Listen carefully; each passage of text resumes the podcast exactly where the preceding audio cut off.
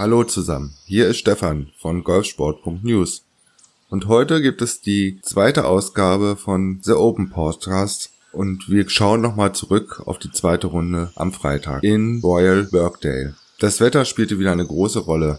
Es war ziemlich windig und zum Schluss, wie man wahrscheinlich schon in den Bildern sehen konnte, musste der ein oder andere Golfer nach seinem Schlag relativ flott wieder unter den Schirm rennen. Bevor wir uns mit der zweiten Runde so richtig beschäftigen, schauen wir auch mal auf ein Ereignis zurück, was mit dem Spanier John Rahm und den Regeln zu tun hat. Wie bei den Irish Open vor zwei Wochen kam es in England jetzt auch zu einem Regelkonflikt. Auf dem Weg zum Ball am Loch 17, einem Paar 5, bemerkte Rahm einen dornigen Ast in der Nähe seines Balls. Er ging davon aus, dass dieser tot sei und wollte ihn entfernen, wie er es Woche um Woche auf den internationalen Turnieren tut. Doch dann kam Lee Westwood, sein Flightpartner, mit dazu, der gesehen hatte, dass es sich nicht um einen Ast, einen toten Ast handelte, sondern um eine Wurzel handelte, die angewachsen war. Denn in dem Moment hätte er den Ball so spielen müssen, wie er liegt und hätte den Ast überhaupt nicht bewegen dürfen. Da zieht die Regel 13.2 Lage, Raum des beabsichtigten Stands und Schwungs oder Spiellinie verbessern. Nachdem der Spanier einen Regeloffiziellen mit hinzugezogen hatte und beteuert hat, dass die Wurzel bzw. der Ast weder Schwung noch Spiellinie beeinflusst hätte, wurden ihnen vorläufig erstmal zwei Strafschläge aufgebrummt. Und die ganze Aktion lief abseits der Kameras, obwohl der Flight unter anderem mit Lee Westwood zu den Flights gehörte, die man als Top-Flights bezeichnen konnte. So mussten die beiden Spieler dann vor dem Chefregelwärter die Situation schildern und nachträglich wurden ihnen die zwei Strafschläge wieder abgezogen. Tja, John Rahm und die Regeln. Kein einfaches Spiel.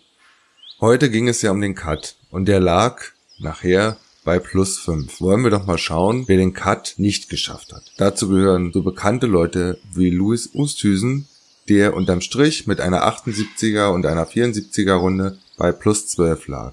Billy Horschel benötigte zwei 76er Runden, also auch plus 12. John Daly ebenfalls plus 12. Shane Lowry plus 10. Phil Mickelson, der ja ohne Driver auf die Runde gegangen ist, spielte eine 73 und heute eine 77er Runde und leider lag er damit bei plus 10. Paul Lowry aus Schottland benötigte nur einen Schlag weniger, verpasste damit auch den Cut.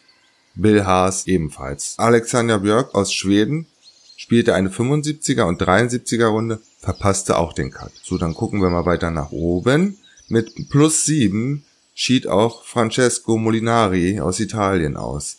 Martin Laird aus Schottland ebenfalls mit plus 7. Wir nähern uns langsam dem Cut. Aber bevor wir dort ankommen, ich hatte euch ja gestern schon erzählt, dass ich mir vier Spieler rausgepickt habe, die ich eigentlich an den vier Tagen etwas näher beobachten will. Und dazu zählte auch Bruce Duchambeau. Und leider muss ich mich verabschieden von ihm, weil er spielte eine 76er und eine 77er Runde, lag damit bei plus 13 und spielt am Wochenende leider keine Rolle mehr. So, dann schauen wir doch einfach mal auf die Runden der beiden deutschsprachigen und fangen mit dem Österreicher Bernd Wiesberger an. Er startete ja gestern mit einer tollen 69er Runde 1 unter Paar und sollte eigentlich heute nachlegen. Aber es lief heute nicht so gut. Auf dem Frontline spielte er an der 1, an der 7, 8 und 9 jeweils Bogie und die restlichen Löcher Paar. Auf dem Backline an der 10 startete er genauso wie am Vortag wieder mit einem Bogie. Dann folgten zwei Pars. An der 13, einem Paar 4, spielte er ein Doppelbogie, ließ an der 14 ein weiteres Bogie folgen. Es sah ziemlich schlecht aus, dann wie gesagt, der Cut lag er bei plus 5. An der 15 spielte er dann das erste Birdie, an der 16 das nächste Birdie und an der 17, wie am Vortag, noch ein Birdie. An der 18 spielte er dann wieder ein Paar.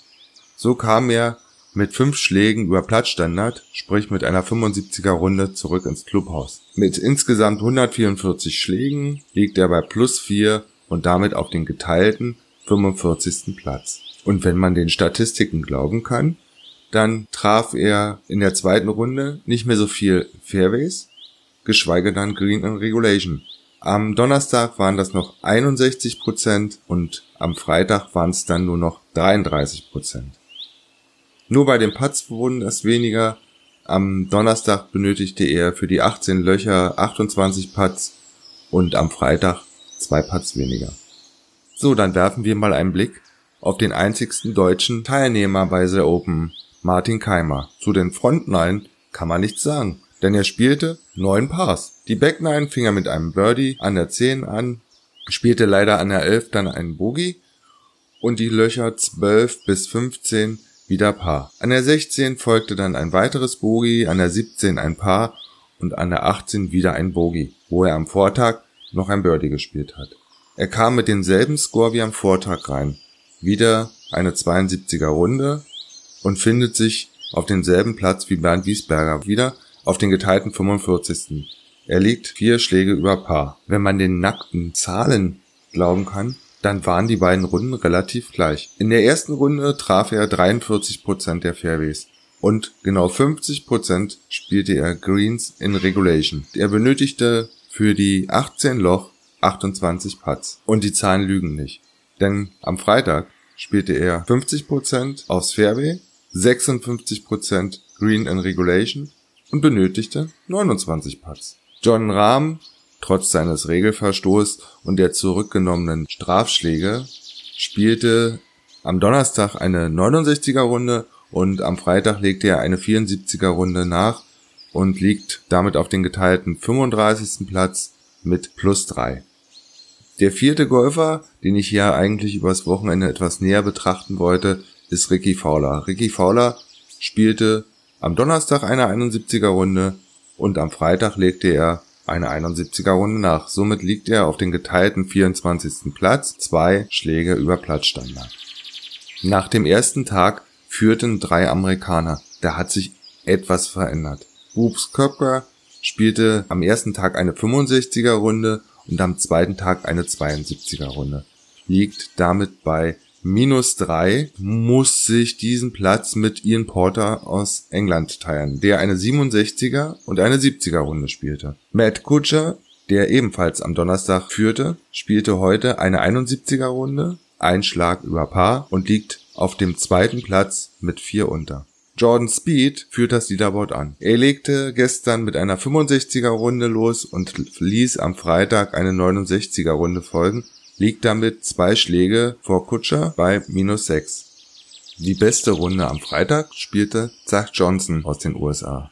Er benötigte für die 18 Löcher 66 Schläge, sprich 4 unter Paar und startet am Samstag von dem geteilten 20. Platz mit einem Schlag über Paar. Miyazato aus Japan und Hedwin aus Kanada erwischten einen richtig rabenschwarzen Freitag. Beide waren am Donnerstag super in das Turnier gestartet. Der Japaner startete mit einer Paarrunde und der Kanadier mit 71 Schlägen, sprich 1 über Paar. Aber dann kam der Freitag und beide spielten eine 82er Runde. Dabei spielte der Japaner eine birdiefreie Runde. Ihm gelangen auf den Frontnine zwei Doppelbogie und zwei Bogies. Und auf den Backnine spielte er an der 12, 13 und 14 Bogie und an der 17 gar ein Triple Bogie. Bei dem Kanadier schlich sich wenigstens ein Birdie an der 7 ein. Einem Paar 3, was er mit einer 2 abschloss. Ansonsten spielte er auf dem Frontnine an der 6 ein Bogie, an der 9 ein Bogie und auf dem Back 9 ging es dann richtig schief. An der 12, einem Paar 3, spielte er eine 6. An der 13, einem Paar 4, eine 7. An der 14 ein Bogie, an der 15 ein Doppelbogie, an der 16 ein Bogie und er schloss für sich persönlich das Turnier an der 18 wieder mit einem Bogie ab. Plus 12. Damit toppten sie die Runde von Mark O'Mary am Vortag, denn er spielte eine 81er Runde. Den schönsten Schlussschlag am heutigen Tag hatte bestimmt der Engländer Chris Wood.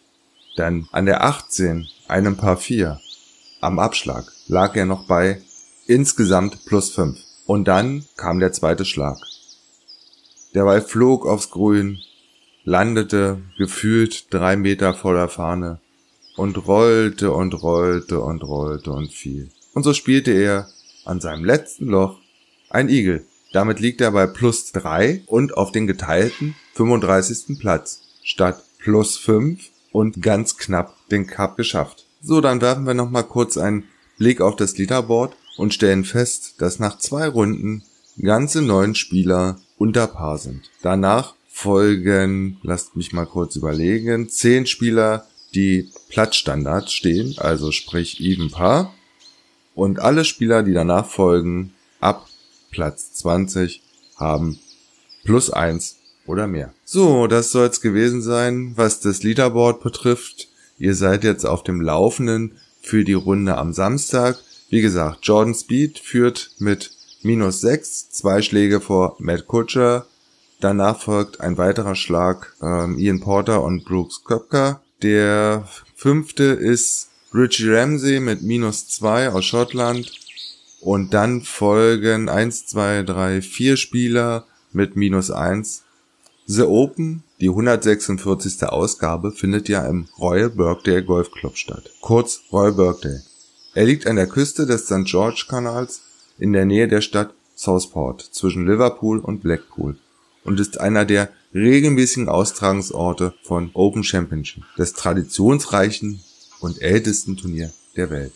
Bereits 1889 wurde der Club gegründet und dieser Club gestattete bereits im Gründungsjahr Frauen die Mitgliedschaft und Nutzung der Platzanlage. Am Anfang war es ein klassischer Neunlochplatz und 20 Jahre später wurde er am jetzigen Standort auf 18 Loch erweitert. 1935 wurde mit einem Platzumbau auch ein neues Clubhaus errichtet und am 7. November 1951 der königliche Status eines Royal Golf Clubs verliehen. Der Zweite Weltkrieg kam den Golfclub bei der ersten Austragung der Open in die Quere, denn die waren bereits 1940 geplant. Aber 1946 war dann der Royal Birkdale Golf Club Austragungsort der etwas kleineren britischen Amateurmeisterschaft. In den 1960ern war der Club gleich zweimal Gastgeber des Ryder Cups. So, das soll's gewesen sein zum zweiten Tag von The Open, der 146. Ausgabe im Royal Birkdale Golf Club. Und am Sonntagmorgen werde ich euch dann berichten, wie unter anderem Martin Keimer und Bernd Wiesberger sich am Samstag, also auf der dritten Runde, geschlagen haben. Bis dahin wünsche ich euch schönes Spiel, vor allen Dingen schönes Wetter und viel Spaß. Und wenn ihr wollt, hören wir uns am Sonntagmorgen wieder. Euer Stefan von golfsport.news. Bis dann. Tschüss.